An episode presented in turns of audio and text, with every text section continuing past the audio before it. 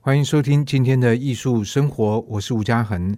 这个在礼拜四进行的单元是以艺术为主题，而在今天我们则是要介绍一场在大道城迪化街所进行的一个音乐演出。这个音乐演出的时间是在二月十九号礼拜天的下午三点半和晚上的七点，地点是在迪化街的 Antique Bar 一九零零。而这个欧洲的古董酒吧在疫情期间开幕，而随着疫情逐渐的趋缓，它的生意也越来越好。而且，我想很多人都知道这个非常有风味的地方。而酒吧主人阿浪 （Alan） 他留着一个达利式的胡子，很多人第一次到这个店里面，甚至来了不止一次，都还会有个疑问：到底这个胡子是不是真的？至于胡子是不是真的，听众可以来收听我们迪化街之美其中的一集，就是来专访 Antique Bar 一九零零的主人阿浪。这个地方呢，我想我们先来介绍一下地址，是在迪化街一段三十四号三楼，位置就在永乐市场的对面，而在这个对面有一栋。楼房上面写着屈臣氏大药房，这也是一个历史性的建筑。而这 Antique Bar 一九零零就坐落在这栋楼房的三楼。所以，如果进到酒吧里面，一方面它有相当呃面积很大的这个窗户，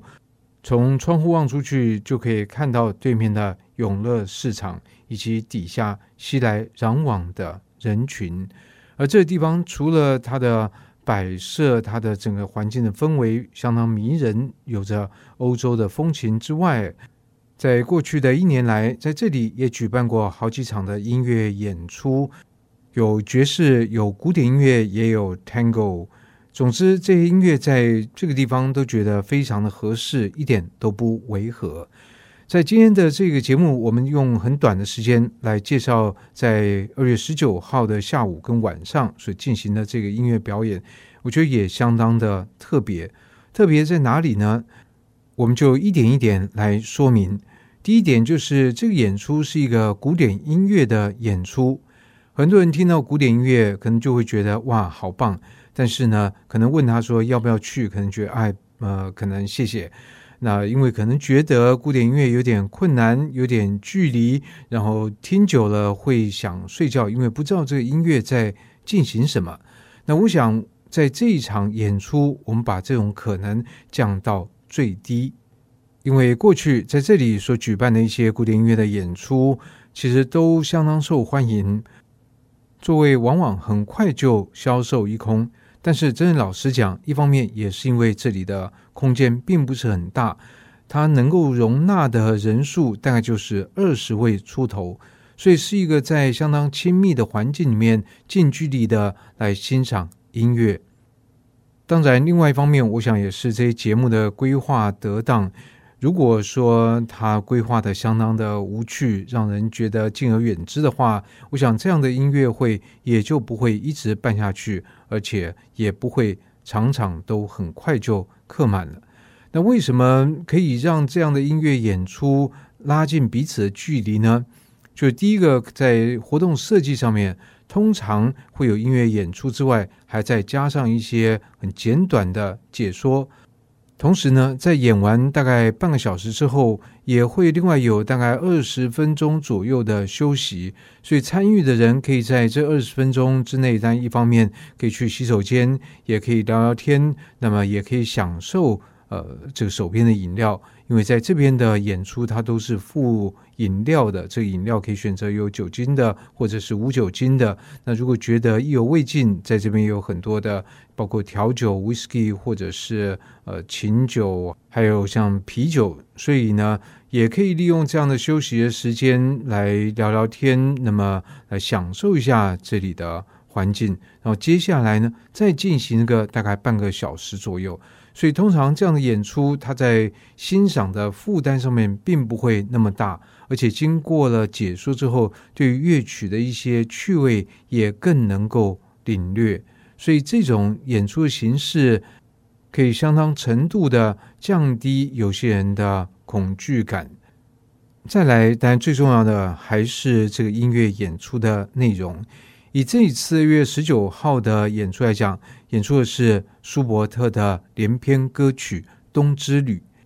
提到舒伯特，很多人都大概听过他的，像是《野玫瑰》《鳟鱼》或者是《菩提树》。那另外，舒伯特也写了所谓的连篇歌曲。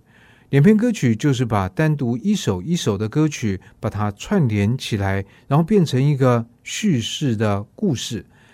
以这个冬之旅来讲，他讲的当然就是一个冬天的旅程，一个旅人在冬天出发，展开了他的旅程。在这一路上，他有了不同的遭遇，有了不同的经验，透过一首一首的诗，然后写成了歌曲。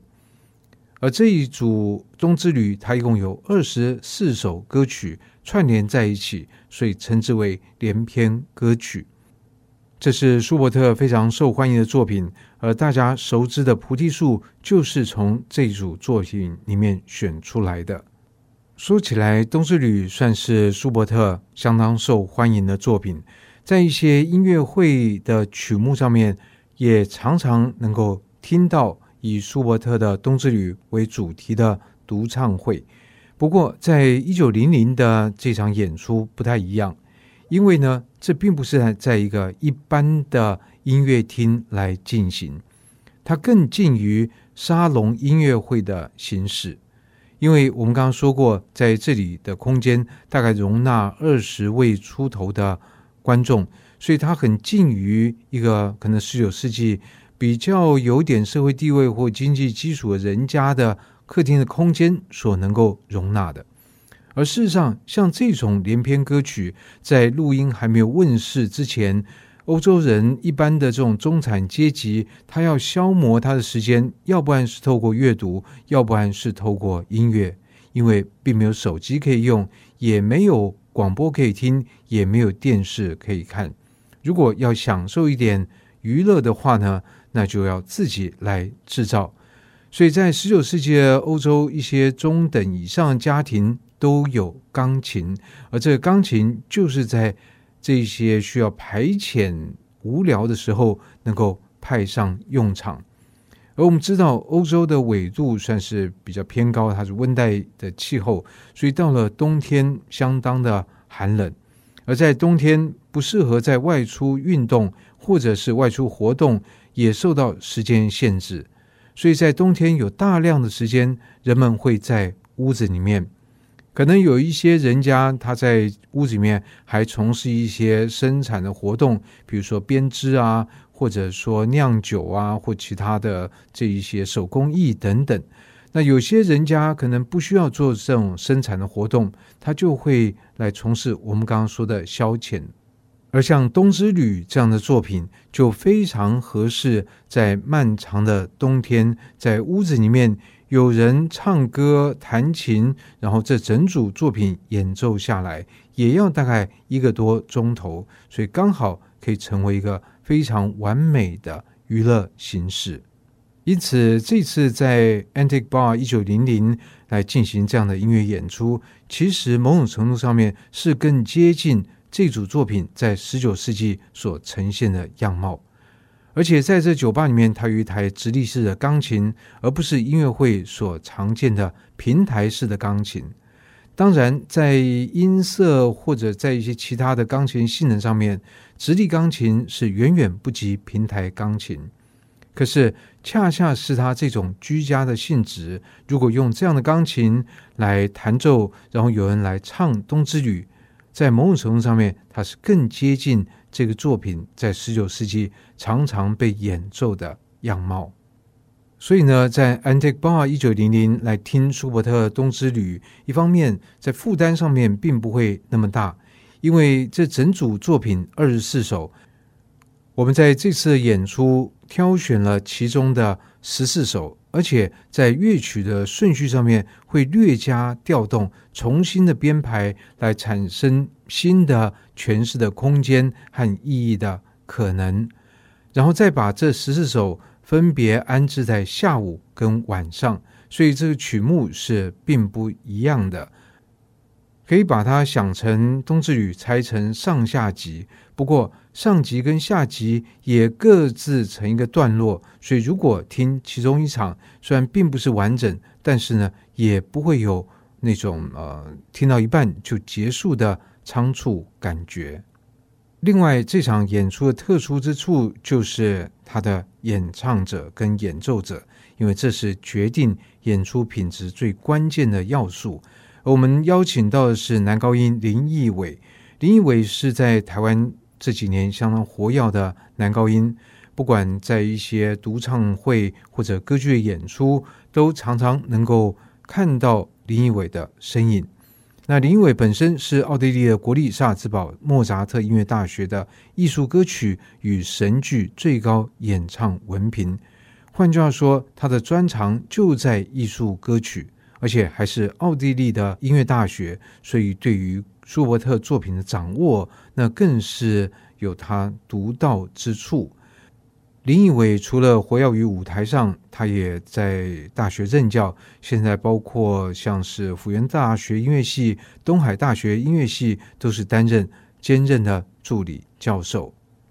所以，如果说要唱《冬之旅》的话，我想林义伟是一个相当理想的人选。当然，可能对有些人来讲，更习惯是听男中音来唱《冬之旅》。不过，我想是男中音或男高音，这都是可以被接受的选择。那各有所好，也不足为奇。但不管喜欢男中音或者男高音，那都可以尝试一下听一听另外一种这个歌者来唱。更何况在这么样一个静的环境里面。歌者跟听众的距离可能只有一两公尺，所以这是一个非常能够感受到歌者要传达给听众的情感，都可以透过他的咬字或者钢琴家的触键，然后在这个空间里面传达给听众。此外，担任钢琴的则是台湾的青年钢琴家尤世宇，他本身是台北艺术大学的博士。也是德国国立弗莱堡音乐院的艺术家文凭，不但接受过像是波格雷利奇、齐波斯坦这些国际知名的钢琴家指导，他本身也参加过一些国际的钢琴比赛，也得到了一些不错的成绩。目前在台湾也是在音乐会的舞台上相当活跃的钢琴家。所以这场演出的钢琴跟男高音都可以说是一时之选，由他们来诠释舒伯特的这组《冬之旅》是蛮让人期待的，尤其是在这样的具有欧洲风情的环境，而且是一个相当亲密的环境里面，一种沙龙的方式来演出，这样的体验是非常难得的，而且。也一定会让人难忘，只是很可惜，我们没有办法在今天节目邀请到男高音林义伟，或者是钢琴家游士宇老师来节目里面亲自来介绍。所以有兴趣的话，当然只能够到现场来欣赏他们的演奏跟演唱。那么，为了不要让这集节目变成一个好像纯粹的宣传，我们还是要希望让这个节目内容有点料。所以，听众朋友可以在我们的这个节目的介绍文字里面看到 YouTube 的连接，或是可以上网自行来搜寻《菩提树》这首乐曲的录音。这首歌当然非常的好听，但是或许透过介绍之后，对这首歌的了解会有更多的一种认识。在这首歌的开始，我们听到钢琴的前奏。既然我们有了菩提树的印象，所以我们也就会毫不怀疑地接受钢琴的开头，似乎是在描绘这个树叶沙沙作响。如果这是树的声音的话，那么树并不会自己发出声音，它是风吹过树叶才会作响。我们从这个钢琴的前奏可以去想象，这个风一定是吹了好长一阵。而我们也可以听到钢琴左手的旋律不断的往下走，往下延伸，一直到一个点上才稍微停歇。这个停歇，一方面是为人生的进来做准备，二方面也听到了一个类似号角的音型。在十九世纪的浪漫主义里面，号角它所具有的象征是一个来自远方的呼唤，是一个来自森林、来自自然的呼唤。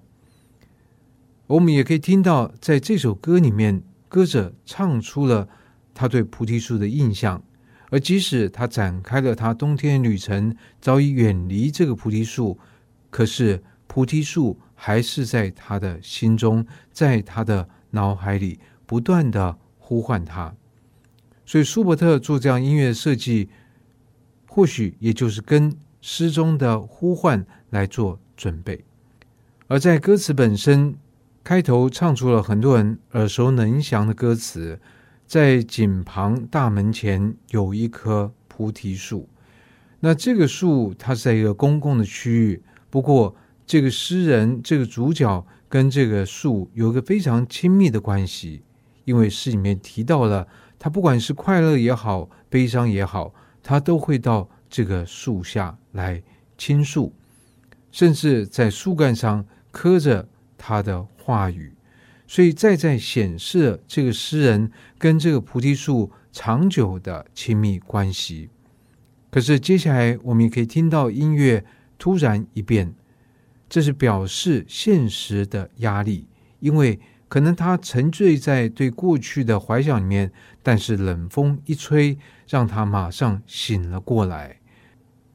那是因为这个旅人在深夜之中，而且是冬天的深夜，展开了他的旅行。这个旅行迫使他离开了他心爱的菩提树，而且心意非常的决绝。他说：“即使风是扑面而来，把他头上的帽子都给吹走，可是呢，他仍然是继续往前行，头也不回。”然后接下来这个音乐。又恢复平静，那是因为在诗中提到了他已经走了好一阵，可能这个风也止息了。这个时候他已经离开菩提树好几个小时的路程之远，但即使这个菩提树已经在他身后，可是菩提树仍然在他的心中呼唤着他。希望透过这样简短介绍，让大家在听到《菩提树》这首歌的时候，有更多的认识跟感受。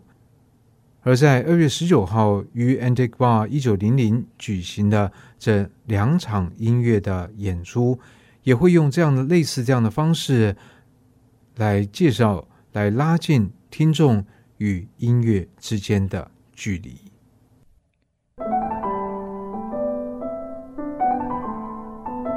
以上单元由数位传声制作播出。